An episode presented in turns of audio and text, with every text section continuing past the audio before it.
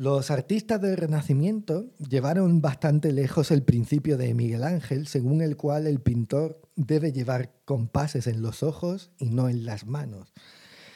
Era una especie de prolongación de la fascinación que Leonardo da Vinci sentía por la idea del ojo como instrumento.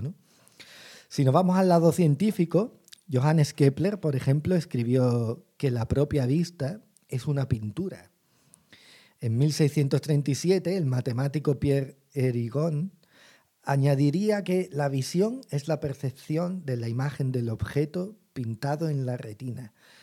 Según cuenta Marcos 824, eh, después de llevar a un ciego afuera de la ciudad eh, y, ponerle las manos encima, Jesús, el ciego respondió, veo gente, parecen árboles que caminan. Hoy vamos a analizar el milagro de la vista.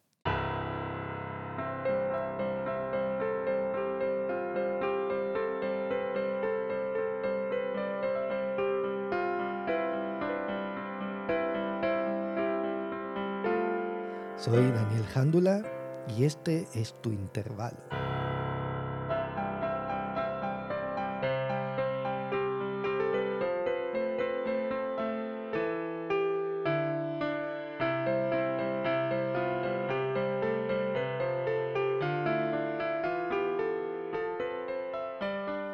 En el caso del ciego de esta historia, relatada en Marcos 8, eh, Jesús hizo algo más que poner en funcionamiento un órgano. En el mismo pasaje se nos dice que tomó al ciego y lo sacó de la ciudad.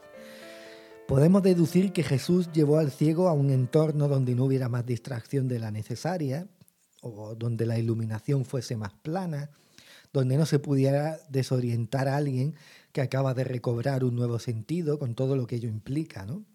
Podemos pensar muchos motivos, ¿no? Mm, pero a mí me, llama la atención ese detalle tan aparentemente intrascendente de los árboles que caminan. Aparte de ser una frase de una eh, belleza eh, poética, ¿no?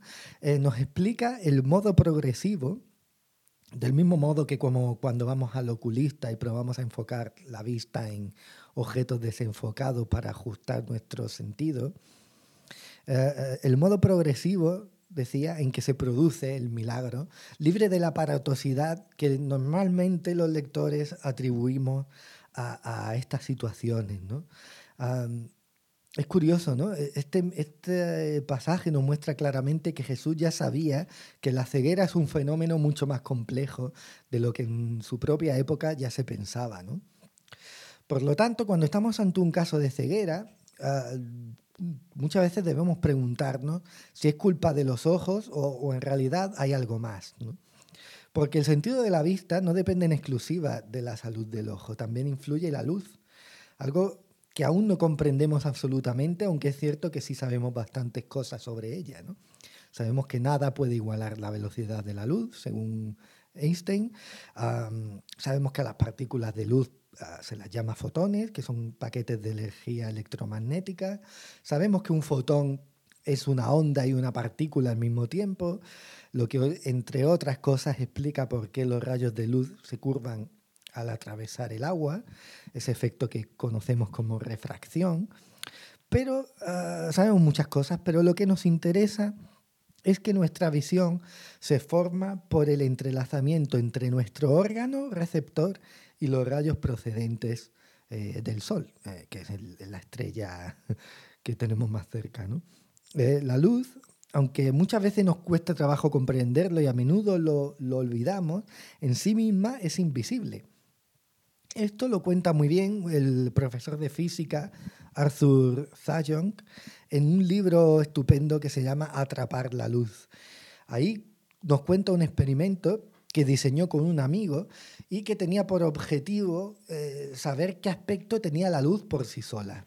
Bueno, todos sabemos lo que es la luz, ¿no? Todos reconocemos lo que es la luz, todos reconocemos su importancia, todos necesitamos la luz, pero, pero cómo se ve realmente la luz, qué color tiene, cómo es la luz, qué es la luz realmente. ¿no?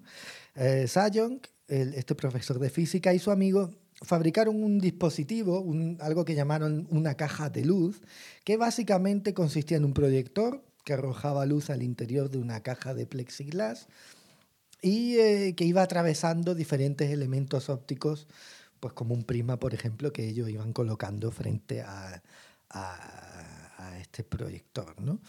Desde una ventana que había en un lateral, uno podía ver el interior de la caja. El, visitante, en teoría, debía encontrarse con un espacio muy brillante, un espacio prácticamente blanco, ¿no? con, una luz eh, casi cegadora. Pero no. Lo que se encontraron estos experimentadores fue que la luz inundaba todo el espacio y que eso es lo que hacía precisamente que el interior quedase en total oscuridad. ¿Qué nos dice esto? Bueno, esto nos dice que no podemos ver la luz en sí, sino lo que cada objeto refleja de ella, por un lado, ¿no? El experimento nos plantea preguntas sobre la naturaleza física de eso a lo que llamamos luz. Eso cuya presencia, según Sion, hace que todo se manifiesta la visión, salvo ella misma. ¿no? Bueno, el experimento también nos cuenta la anécdota de una conversación con un astronauta de la misión Apolo. ¿no? Se ve que le preguntaron ¿Qué vio cuando miraba al vacío del espacio exterior, ¿no? iluminado por el sol y donde no había eh, la contaminación lumínica que tenemos en, el suelo ¿no? de la Tierra? Y es muy curioso, pero eh, la falta de referencia, respondió el astronauta, era el principal problema. Cuando él apartaba la vista de la nave y de los aparatos eh, muy iluminados, no veía nada. Solo conseguía ver las negras honduras del espacio sideral porque aunque la luz del sol estaba por todas partes, esta luz no incidía sobre nada en particular. Como todo recibía la misma cantidad de luz, no podía ver nada, no tenía referencias. Así que Sion llegó a otra conclusión interesante. La visión exige mucho más que un órgano físicamente sano. Sin luz interior somos ciegos. Sion cita a Platón, ¿no? Dice, el ojo de la mente, decía Platón, comienza a ver con claridad cuando los ojos exteriores se apagan. Y por último, eh, eh, también cita el Génesis, ¿no? Dijo Dios que exista la luz y la luz llegó a existir. Leemos en Génesis 1, versículo 3. Eh, también lo que Mateo 6, 22, 23 dice Jesús, ¿no? Si tu visión es clara, todo tu ser disfrutará de la luz. Pero si tu visión está nublada, todo tu ser estará en la oscuridad. Si la luz que hay en ti es oscuridad, qué densa será esa oscuridad, ¿no? Y todos sabemos que Jesús, se nos dice en los evangelios, es la luz del mundo, ¿no? Cuando Jesús, en consecuencia, abrió, los ojos de los ciegos, hizo algo más que curar un órgano. Hizo que el ser humano que estaba ciego tuviera una visión clara, clara lúcida, progresiva. Y esa es la visión y la posibilidad que Cristo nos da, ¿no? la posibilidad de que todo nuestro ser pueda disfrutar de la luz.